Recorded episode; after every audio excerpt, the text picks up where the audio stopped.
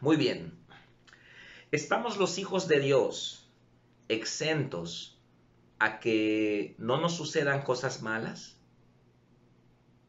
¿Por qué pasan cosas malas en el mundo? Hemos aprendido mucho de la voluntad de Dios, hemos aprendido del reino de Dios. Los hijos de Dios entonces, ¿estamos exentos que nos pase algo malo? La respuesta es no. No estamos exentos. Tenemos que cuidarnos. A los hijos de Dios que caminamos con Dios, que andamos en obediencia, que tenemos fe, que oramos todos los días, nos pueden pasar cosas malas. Cristo nunca dijo que aquellos que le obedezcan no sufrirían ningún daño en la tierra. Todo lo contrario. En Juan 16, 33 Jesús dijo, estas cosas os he hablado para que en mí tengan paz. En el mundo tendrán aflicción, pero confíen porque yo he vencido al mundo. Aquí Cristo está hablando de dos ámbitos. En el mundo va a haber aflicción, pero en mí vas a tener paz. Lo que quiere decir también que podemos decirlo que aún en medio de la aflicción que va a venir en el mundo, vamos a tener paz, su presencia. Esa es la promesa de Dios. Cristo nunca nos prometió que nada malo nos pasaría, pero sí nos prometió estar con nosotros en medio de la prueba. Así que los hijos de Dios no estamos exentos que nos pasen cosas malas, tenemos que cuidarnos. Vivimos en un mundo corrompido, hay gente mala, hay ladrones que pueden robar a nuestra casa, hay gente que puede hacernos fraudes telefónicos. No estamos exentos de que nos pasen cosas malas. Vivimos en un cuerpo corrompido, nuestro cuerpo se puede enfermar. Aunque seamos líderes, aunque estemos caminando con Dios, aunque nos portemos bien, nuestro cuerpo se puede enfermar porque está sujeto a la corrupción todavía. Entonces, necesitamos cuidarnos. Cristo dice también eh, en Isaías 43, 2, cuando pases por las aguas, yo estaré contigo. Y si por los ríos no te anegarán, cuando pases por el fuego no te quemarás, ni la llama arderá en ti. No dice que no vamos a pasar. Dice que vamos a pasar. Cuando pases por las, por las aguas, ahí viene la promesa, yo estaré contigo. O sea que la promesa no es que nada malo nos va a pasar, sino que en cada cosa mala que nos pase, aquellos que caminamos con Dios y que servimos a Dios y que honramos a Dios, Él promete sostenernos y estar con nosotros en medio de la situación adversa. Me encanta que dice, yo estaré, yo estaré contigo y los ríos no te anegarán. O sea, la, figura de la inundación en la Biblia significa prueba. Pero en medio de la prueba, en medio de la pandemia, en medio de las situaciones, eh, eh, las crisis económicas, no te vas a ahogar. Yo estaré contigo. ¿Cuántos dicen amén? Y si por el fuego, cuando pases por el fuego, no te quemarás, vas a pasar por el fuego, pero yo voy a estar contigo. No te quemarás ni la llama arderá en ti. Qué hermosa promesa. Así que los hijos de Dios nos pueden pasar cosas malas, pero la promesa está no en que nada malo nos va a pasar, sino en que cuando cosas malas sucedan, Él va a estar con nosotros. Esa es la promesa. Tenemos que cuidarnos del coronavirus. Tenemos que eh, eh, cuidar la economía en tiempos de pandemia, tenemos que cuidar el hogar, tenemos que cuidar a nuestros hijos, tenemos que tomar medidas precautorias. Y tenemos que confiar en Dios también, alabar a Dios, honrar a Dios, obedecer a Dios, porque Él prometió estar con nosotros. En el mundo tendrán aflicción, pero en mí tendrás paz tenemos que estar en Él para tener esa paz en medio de la aflicción, en medio del mundo.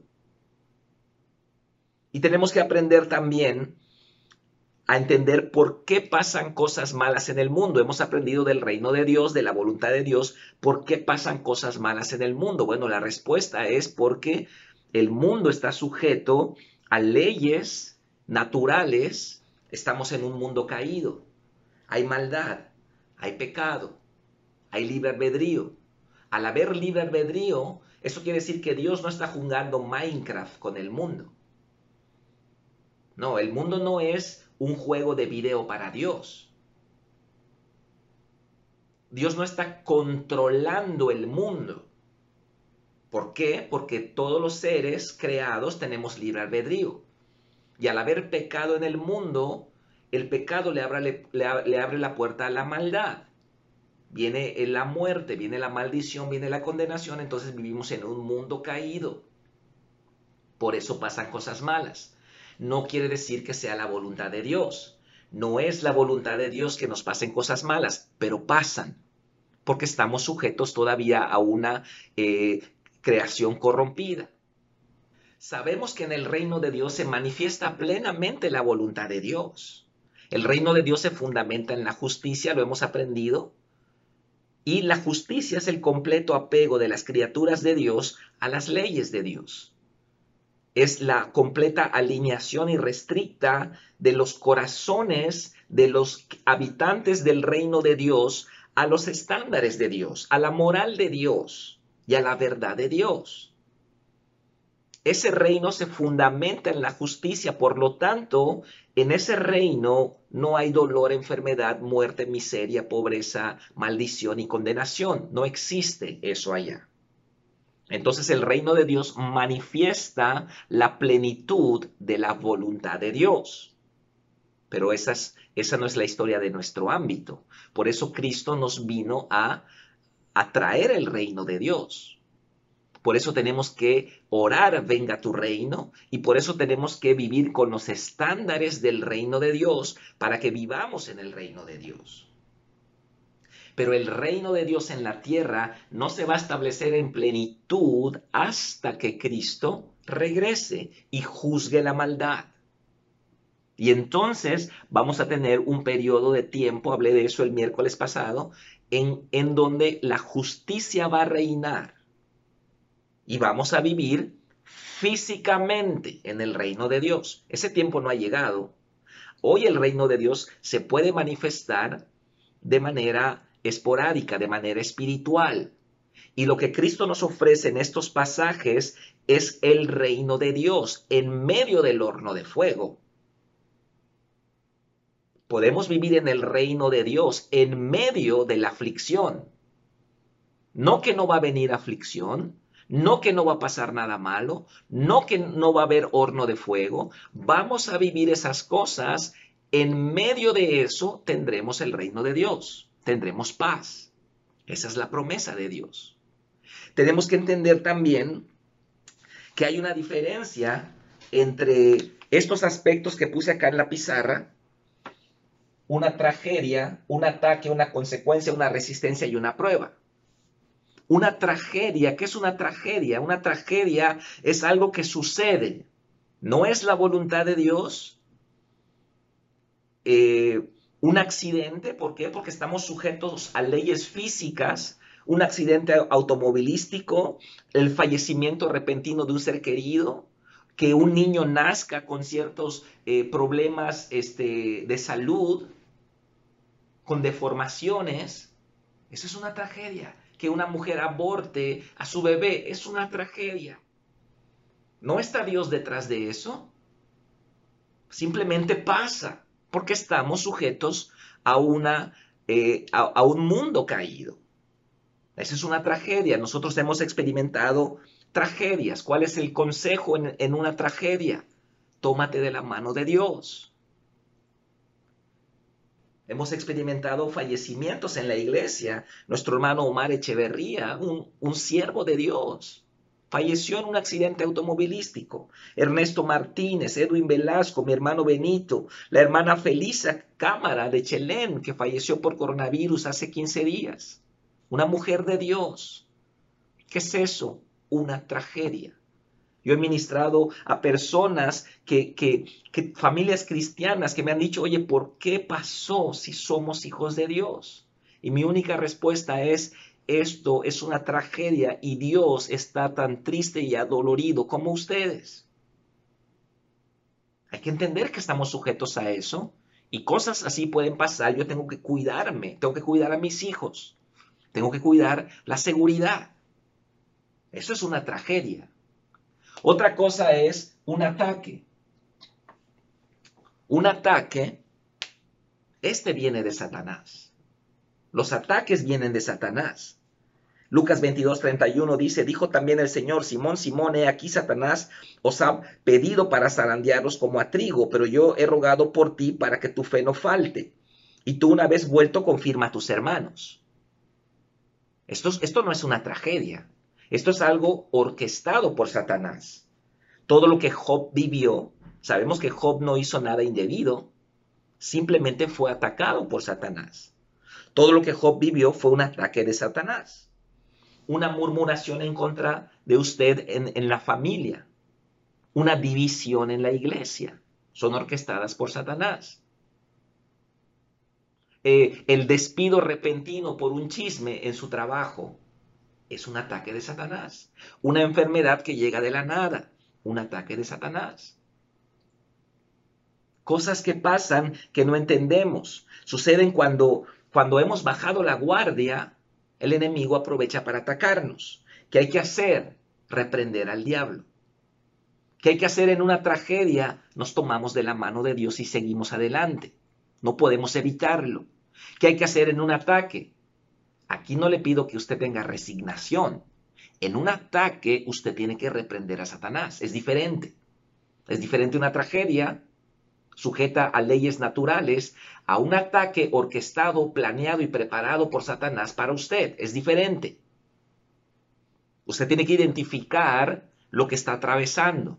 Si es una tragedia, si es un ataque, si es una consecuencia, una resistencia o una prueba. Son cosas distintas. Y en cada cosa tenemos que actuar de manera diferente. Así que en la tragedia yo me tomo de la mano de Dios y sigo adelante confiando en que siempre, siempre, siempre Dios es fiel y Él es bueno. Pero en el ataque, yo obro de manera hostil hacia Satanás. Le reprendo, uso las llaves del reino, le confronto. Si veo que está atacando a mi hijo, si veo que está atacando a un hermano de la iglesia, si se está enfermando gente, tenemos que orar. Este es un ataque pero totalmente diferente es una consecuencia. Una consecuencia es el resultado doloroso de mis malas decisiones del pasado. Y esto obedece a la ley de la siembra y la cosecha. Gálatas 6:7 dice, no os engañéis, Dios no puede ser burlado, pues todo lo que el hombre sembrare, eso también segará. Hay una ley espiritual, la ley de la siembra y la cosecha una consecuencia no es el diablo, es una ley que está operando en nuestra vida. Ay, pastor, mi esposa me quiere divorciar y, el diablo, no, hermano, no es el diablo. La ha maltratado usted cuántos años de su vida, la ha humillado. Es una consecuencia. La cirrosis en la gente alcohólica es una consecuencia. No es el diablo, bueno, el diablo tiene cierta participación porque se le abrió la puerta. No es Dios tampoco, es una consecuencia. Deudas impagables, no es el diablo, no le eche la culpa al diablo, es una consecuencia. Una cosa es una tragedia, no hicimos nada, sucedió porque hay leyes físicas. Otra cosa es un ataque orquestado por Satanás y otra cosa muy diferente es una consecuencia. En la consecuencia, nosotros tenemos que aprender a, arrepentirnos y sembrar una buena semilla. ¿Qué es la consecuencia? Es el resultado, el fruto de semillas equivocadas que hemos sembrado en el pasado. ¿Cómo acabamos con eso? Siembre ahora una buena semilla.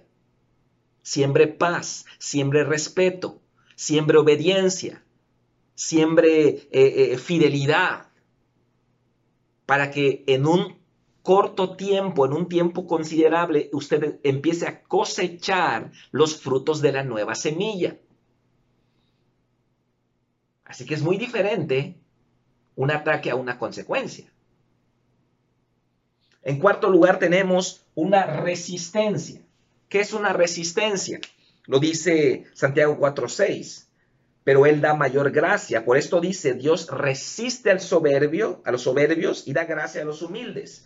Someteos pues a Dios, resistid al diablo y, y huirá de vosotros. Someteos a Dios. ¿Qué es una resistencia? Una resistencia es la detención de una bendición por parte de Dios. Dios le puede dar vara, hermano. Usted no puede reprender a Dios. Si hay orgullo, si hay soberbia, si Dios le dijo, quítame eso de tu vida y usted no ha obedecido, usted puede entrar a un periodo de resistencia donde Dios va a detener la bendición. Porque si, si Dios le bendice en el estado en que usted está, le perdemos, hermano. Así que es muy diferente un ataque, una consecuencia y una resistencia. Son cosas distintas. Tengo amigos que están en resistencia porque siguen obstinados en, en, en, seguir cierto camino, en asumir ciertas actitudes y no ven sino aguijones en su vida. Y no ven sino escasez en su vida. ¿El diablo está metido? Pues seguramente sí tiene participación. Y he visto también cuando hay gente que en un momento de arrepentimiento, en un momento de humildad, en ese momento se abren las puertas del cielo y entra la bendición. Lo he visto también. Es diferente. Es diferente también una prueba. La prueba viene de Dios y es para nuestro crecimiento, es para nuestra madurez. La tragedia es una consecuencia natural en el mundo. El ataque viene de Satanás. La consecuencia es una, eh, viene de nosotros mismos y la resistencia es la detención de una bendición por parte de Dios. Pero una prueba viene de Dios y es para que crezcamos. Es eh, para David fue Goliat una prueba porque ese Goliat le trajo crecimiento un Damasco para el apóstol Pablo. Trae crecimiento. El envío para, para las jóvenes que acaban de ser enviadas es un desafío, un examen para entrar a la facultad. Son pruebas de Dios y son para crecimiento, no son para destrucción. ¿Qué hacemos en las pruebas? Gozarnos. No se goce en el ataque, no se goce en la consecuencia, no se goce tampoco en la resistencia goces en la prueba. Así que la prueba viene de su padre. Hoy presentamos examen. El curso de fundamentos es una prueba para muchos, porque Dios quiere calificar su fidelidad. Nuestros diezmos son una prueba a nuestro corazón. Se está calificando el corazón en los diezmos. Nuestra obediencia va a ser probada. De hecho, cada día usted es probado. Dos o tres veces es probado. Cada día. En alguna decisión, en la oportunidad para que usted tiene de bendecir a alguien. En la oportunidad que usted tiene para obedecer a Dios. ¿Para qué es la prueba? Para que usted crezca. Para que usted madure. Para que usted fortalezca su fe. Para que usted avance. Para eso es la prueba. Así que Dios va a probarle en todo momento porque a Dios le interesa su crecimiento. Es muy diferente a, lo, otro. Ahora, en la prueba hay pruebas que, que son iniciadas por Dios y hay pruebas que son aprovechadas por Dios.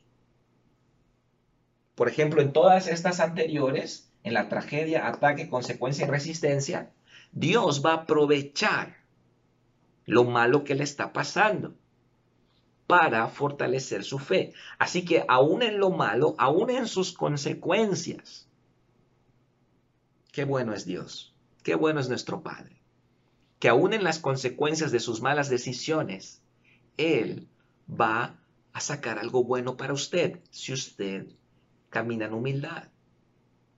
Vamos a ver el caso de los tres amigos de Daniel, Sadrach, Mesach y Abednego, en Daniel capítulo 3. ¿Cuál es el contexto? El rey Nabucodonosor, el rey de Babilonia, construye una estatua de oro y ordena a todo su reino que adoren la estatua. En el momento en que la orquesta imperial empezaba a sonar, todos debían postrarse y todos debían adorar a esa estatua, a ese Dios que él había inventado, un Dios inventado por él.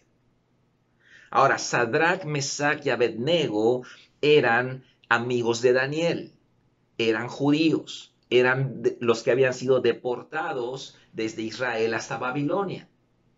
Estos hombres, por sus capacidades espirituales, habían sido seleccionados para que sean funcionarios públicos. Ellos eran funcionarios en el reino de Nabucodonosor. Ellos estaban a cargo de los negocios de la provincia de Babilonia, dice Daniel 3:12. Así que ellos debían de dar el ejemplo. Ellos tenían que postrarse ante la estatua. Y entonces se hizo un edicto que todo aquel que no se postre eh, eh, eh, delante de la estatua, pues tenía que ser arrojado a un horno de fuego. Entonces dice Daniel capítulo 3, versículo 12, eh, hay unos varones judíos, los cuales pusiste sobre los negocios de la provincia de Babilonia, Sadrach, Mesach y Abednego. Estos varones, oh rey, no te han respetado, no adoran a tus dioses, ni adoran la estatua de oro que has levantado. Una acusación contra estos tres hombres de Dios. Y vamos a leer lo que dice el verso 13 al 18 dice entonces Nabucodonosor dijo con ira y con enojo que trajesen a Sadrach, Mesach y Abednego. Al instante fueron traídos estos varones delante del rey. Habló Nabucodonosor y les dijo, es verdad, Sadrach, Mesach y Abednego, que vosotros no honráis a mi Dios ni adoráis la estatua de oro que he levantado. Ahora pues, ¿estáis dispuestos para que al oír el son de la bocina, de la flauta, del tamboril, del arpa, del salterio, de la zampoña y de todo instrumento de música, os postréis y adoréis la estatua que he hecho? Porque si no la adoráis, en la misma hora seréis echados en medio del horno de fuego, y qué Dios será aquel que os libre de, de mis manos. ¿Están dispuestos? Es una intimidación Verso 16. Sadrach, Mesad y Abednego respondieron al rey Nabucodonosor diciendo, no es necesario que te respondamos sobre este asunto. No es necesario que te respondamos sobre este asunto. Tú nos conoces. Tú sabes quién soy. Tú sabes que soy cristiano yo he manifestado mi fe abiertamente en la empresa. Tú sabes que no participo de esas cosas. Tú sabes que no miento. Tú sabes que no eh, participo en mordidas. Tú sabes que soy cristiano. Sabe, la gente va a respetar a la gente con convicción. La gente no respeta a la gente que no tiene convicción pero le temen a aquel que manifiesta abiertamente sus convicciones. No te vamos a responder sobre este asunto, rey, porque ya nos conoces, ya sabe la respuesta.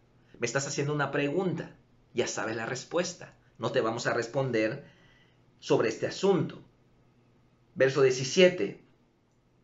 He aquí nuestro Dios a quien servimos puede librarnos del horno de fuego ardiendo y de tu mano, oh rey, nos librará qué convicción tan grande, qué valor, qué manera, qué aplomo para hablarle al rey de Babilonia. No se amedrentaron, el rey los intimidó, el rey los amenazó y ellos no se amedrentaron. No se amedrente cuando le amenacen por despedirle de la empresa por sus convicciones. No se amedrente por servir a Dios. Ellos con aplomo dijeron, aquí estamos y no vamos a obedecer. He aquí nuestro Dios a quien servimos puede librarnos del horno de fuego ardiendo y de tu mano, oh rey, nos librará. Puede librarnos. Puede librarnos. No está haciendo una afirmación. Hay una posibilidad. Lo que está diciendo acá, lo que están diciendo acá estos hombres es lo siguiente. No dudamos de la capacidad de Dios en poder librarnos de tu mano. No estamos dudando de la voluntad de Dios. Sabemos cuál es la voluntad de Dios. Sabemos cuál es el propósito de Dios. Y no ponemos en duda el propósito y la voluntad de Dios. Pero sabemos que cosas malas pueden pasar. Sí, me puedes despedir. Sí, me puedo enfermar. Sabemos que cosas malas pueden pasar. Pero sabe, oh rey, que en cualquiera de los escenarios, Dios nos va a librar de tu mano. Me impacta la forma en que hablan estos hombres, porque ellos estaban conscientes de la voluntad de Dios, de los propósitos de Dios y de las capacidades divinas para defenderlos, pero también estaban conscientes de lo que le platiqué al principio, de que vivimos en un mundo corrompido, de que, de que no estamos exentos que nos pasen cosas malas, pero aún así yo no voy a, a traicionar mis convicciones. Dice el verso 18, y si no, sepas, oh rey, que no serviremos a tus dioses, ni tampoco adoraremos la estatua que has levantado. Voy a leer todo completo nuevamente, desde el 17. Dice, He aquí nuestro Dios a quien servimos puede librarnos del horno del fuego ardiendo, y de tu mano, oh rey, nos librará. Y si no, sepas, oh rey, que no serviremos a tus dioses ni tampoco adoraremos a la estatua que has levantado. ¿Qué significa y si no? Significa que si las cosas no salen como esperamos, si las cosas no suceden como a mí me gustaría que sucedan, de todas maneras voy a permanecer fiel a mi Dios.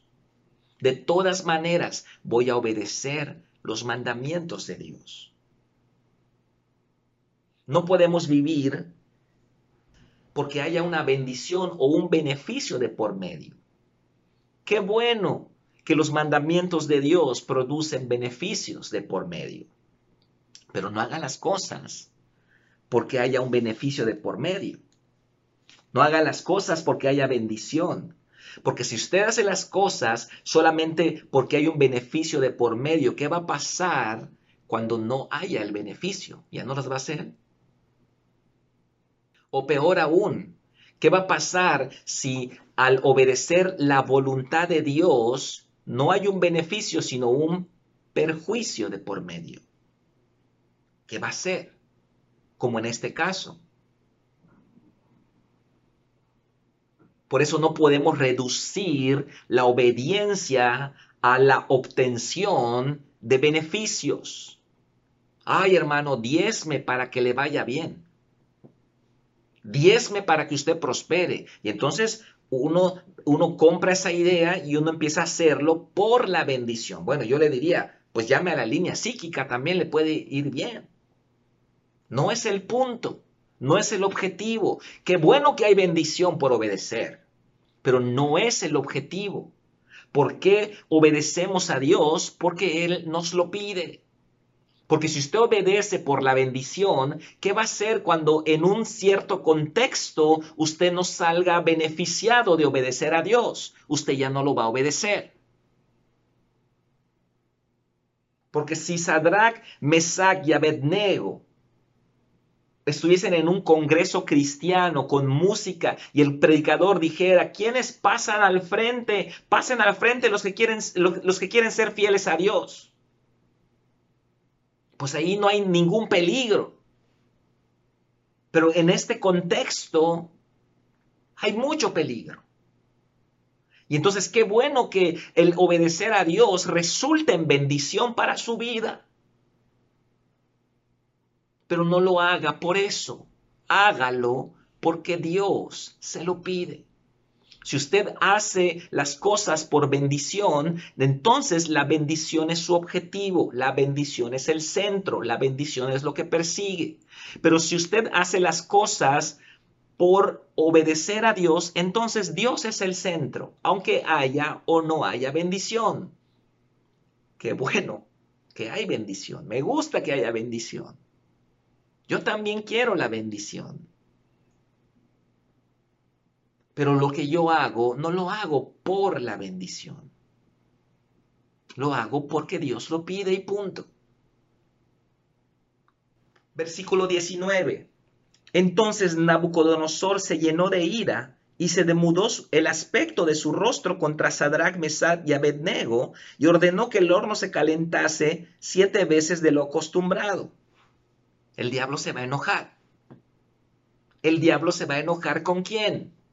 Con gente que tiene convicción, con gente fiel, con gente obediente, no con cristianos argüenderos, no con cristianos que gritan, brincan y saltan, pero luego no hacen ningún cambio en su vida. Satanás no tiene problema con esos, pero se enoja con la gente fiel a Dios. Y no solamente Nabucodonosor se enojó, estoy seguro que todo el show que armó, toda la rabieta que armó acá, ¿sabe por qué lo hizo? Porque el diablo teme a gente fiel, teme a gente que camina sobre la palabra de Dios. Nabucodonosor temió a estos tres jóvenes. Por eso dice también, mandó a hombres muy vigorosos que tenían su ejército que, que, atasen a Sadrach, Mesad y Abednego para echarlos en el horno de fuego ardiendo. O sea, los quiso intimidar. Pero en realidad les tuvo miedo.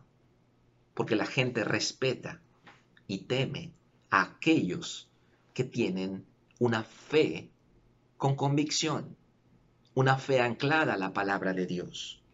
Entonces estos varones fueron atados con sus mantos, sus calzas, sus turbantes y sus vestidos, y fueron echados dentro del horno de fuego ardiendo. Y como la orden del rey era apremiante y lo habían calentado mucho, la llama del fuego mató a aquellos que habían alzado a Sadrach, Mesad y Abednego. Y estos tres varones, Sadrach, Mesad y Abednego, cayeron atados dentro del horno de fuego ardiendo. ¿Qué pasó? Oye, pastor, ¿qué está pasando? Eh, eh, eh, nos ataron.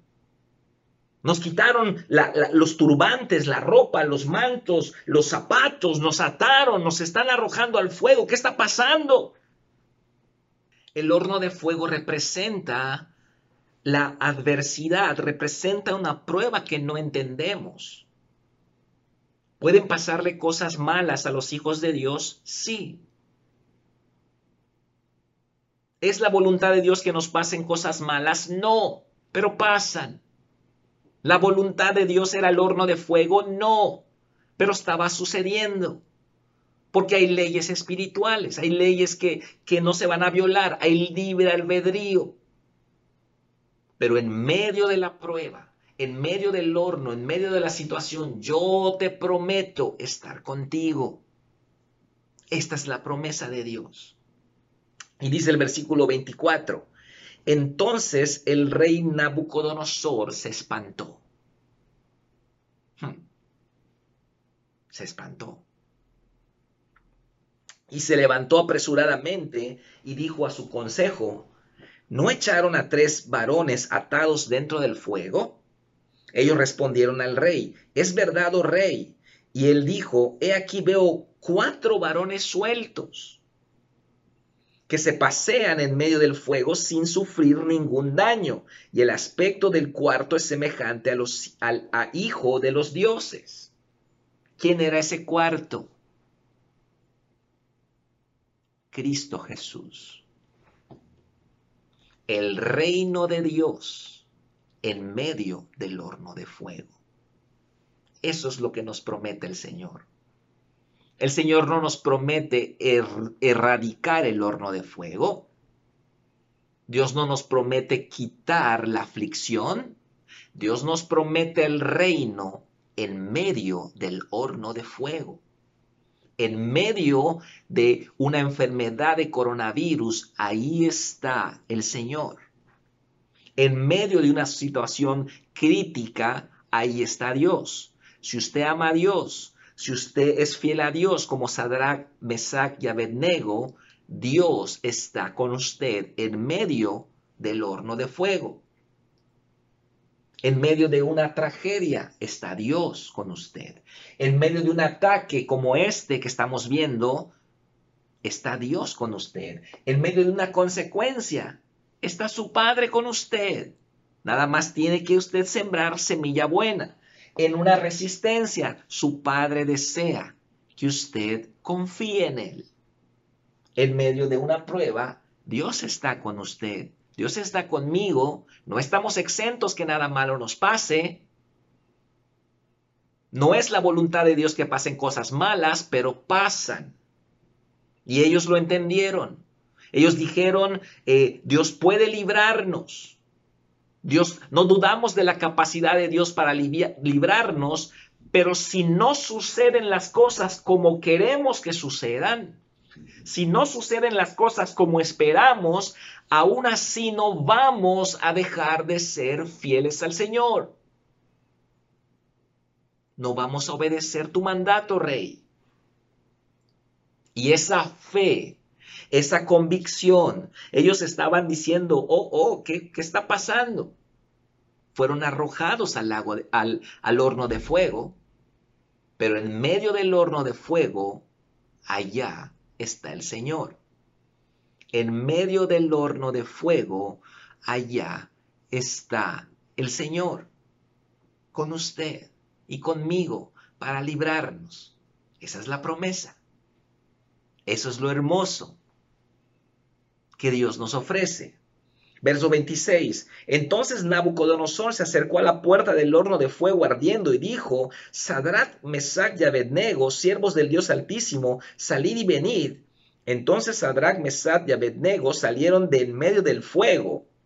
Y se juntaron los sátrapas, los gobernantes, los capitanes, los consejeros del rey, para mirar estos varones cómo el fuego no había tenido poder alguno sobre sus cuerpos. Aún lo malo que le suceda va a ser usado por Dios a su beneficio. Dios no quiere que suceda, no es la voluntad de Dios que suceda, pero si sucede, Él está con usted. Él está con usted. Ni aún el cabello de sus cabezas se había quemado, sus ropas estaban intactas y ni siquiera el olor de fuego tenían. Ni siquiera olor de fuego tenían porque el reino de Dios va a manifestarse en medio del horno de fuego. Esta es la promesa de Dios. Esta es la promesa de su Padre. Yo le animo y le exhorto a que usted cuide su vida, cuide su salud, cuide a su familia. Pero si algo, mal, algo malo le tocara vivir, sepa que Dios está con usted. Ore todos los días, venga tu reino hágase tu voluntad en la tierra como en el cielo. Haga la voluntad de Dios como dice Mateo 6:33, procurar el reino de Dios y su justicia, para que todas las cosas que usted necesita sean añadidas. La manifestación de su reino no es que no va a tener adversidad. La manifestación de su reino es que en medio de la adversidad usted va a ver la gloria de Dios. Como muchos hermanos que han atravesado esta enfermedad de COVID-19 han visto la gloria de Dios. Y aún en aquellos hermanos cuyos familiares no se repusieron y fallecieron, aún ellos pueden ver y experimentar la fidelidad de Dios y su gloria para sus hijos. Así que deje que el Espíritu Santo le abrace. Deje que el Espíritu Santo le envuelva. Su Padre ha prometido estar todos los días con usted hasta el fin del mundo. No os dejaré huérfanos, vendré a vosotros. Yo quiero que sepan que en mí, en mí, en mí tendrán paz. En el mundo hallarán aflicción, pero en mí tendrán paz. En medio de la aflicción va a haber paz. Y confíen que yo he vencido al mundo. Vamos a pedir el manto del Espíritu Santo sobre su vida, sobre su familia en este momento. Llena con tu presencia, Padre. A lo mejor usted está atravesando un horno de fuego. A lo mejor usted está atravesando una situación de enfermedad o conoce a alguien que está en el horno de fuego. Yo le digo, sea fiel, sea fiel, sea fiel, sea fiel a nuestro Padre sea fiel a nuestro Padre. No doble sus rodillas ante la estatua de oro. No doble sus rodillas. No, no se deje intimidar por Satanás. No tenga temor. No tenga miedo. Porque la Biblia dice que Dios está con usted. Que Dios está con usted. Padre, en el nombre de Jesús pedimos tu manto, tu manto, tu manto, tu manto, tu presencia, tu fortaleza.